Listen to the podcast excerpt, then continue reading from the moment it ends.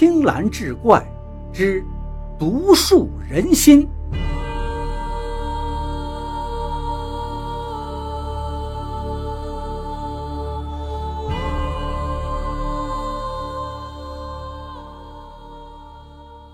话说这一日傍晚时分，大雨滂沱，官道上疾驰着两匹骏马。因为雨势太大，马上之人不得已，这才翻身下马，跑到路旁的一处茶棚内避雨。茶棚掌柜的是一个头发花白的老头，急忙上前招呼。他一见这俩人呢，是一男一女，都穿着捕快的工服，不由得就是一愣。两个人落座之后，男捕快说道：“掌柜的，快沏一壶热茶来暖暖身子吧。”转身又问那位女捕快：“头，你说咱们能追得到那个毒魔吗？”茶棚掌柜的正给他们倒茶呢，一听这个话，手一抖，差点就打翻了茶杯。他稳了稳神，一边倒茶一边问：“两位是哪里的公差呀？”男捕快呢，叫阿威，大大咧咧：“我们是京城县衙的。”然后一指那位英姿飒爽的女捕快，这是我们的周捕头。女捕快正是京城县第一女捕头周子琪。他问茶掌柜的：“老伯，这往前走是什么地界啊？”茶掌柜道：“往前是万家村，再往前。”就是万家渡口了。周子琪追问道：“您知道现在有没有船能够渡河呀？”茶掌柜笑了：“这万家渡的河面呐，本来就很开阔，水流湍急，最近呢又连下了好几天的雨，河水暴涨，就是有船。”也没有艄公敢渡啊！周子琪于是对阿威道：“既然我们被大雨阻在了这里，那个毒魔肯定也过不了河，他很可能啊，就藏匿在万家村里。”说罢，又转头问茶掌柜：“老伯，这个村子里有客栈吗？”茶掌柜摇了摇头：“这是个穷村子，很少有人来，哪有什么客栈呐？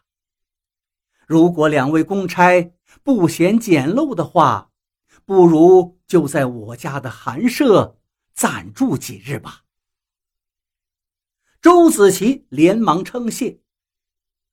茶掌柜自称叫茶伯，一看天色不早了。雨势还是很大，就收拾了东西，关了茶棚，带着两位公差回家。夜渐渐深了，风雨依然很大。周子琪跟阿威坐在茶伯家一间陋室当中说话，阿威是满腹牢骚：“头啊，您说这是什么事儿啊？您看看，这茶伯家真穷啊！”就这么一间多出来的屋子，还透风漏雨的，哎，咱们落到这个惨境啊，都怨那个毒魔。周子琪冷笑道：“哼，毒魔乃是世间第一食毒高手，一生害人无数啊。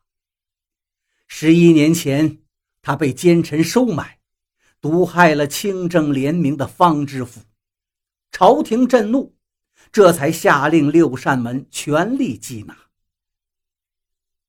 阿威接话道：“就是啊，当年您父亲周老捕头历尽千难万险捉住了毒魔，可朝廷不想直接斩首便宜了他，却下令把他关在黑牢里度过残生。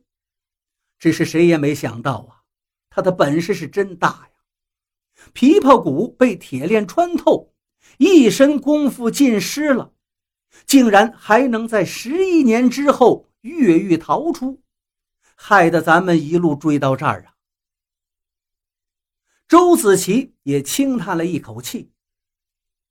毒魔在黑牢里受了十一年的折磨，心里怨气深重啊！他一定会报复的。如果这次再被他逃脱的话，只怕受害的人就更多了。话未说完，周子琪忽然猛地起身，一把拉开房门。只见外头是空无一人，倒是把阿威吓了一跳。怎么了，头？周子琪道：“刚才我听到门外有声音，还有一个人影闪过。”阿威道：“应该是风声雨声吧，黑影只怕是野猫什么的。我看呀，您是太多心了。”周子琪眼见寺外无人，只得作罢。转过天来，风雨终于停住了。但查伯说，要等到万家渡的河水退落，最少还得两三天。周子琪又向查伯探寻，这才得知，万家村只是一个很寻常的村落。只有村东头的山坡上有一座破庙，如果有人要在此处藏匿的话，只有那里可以栖身。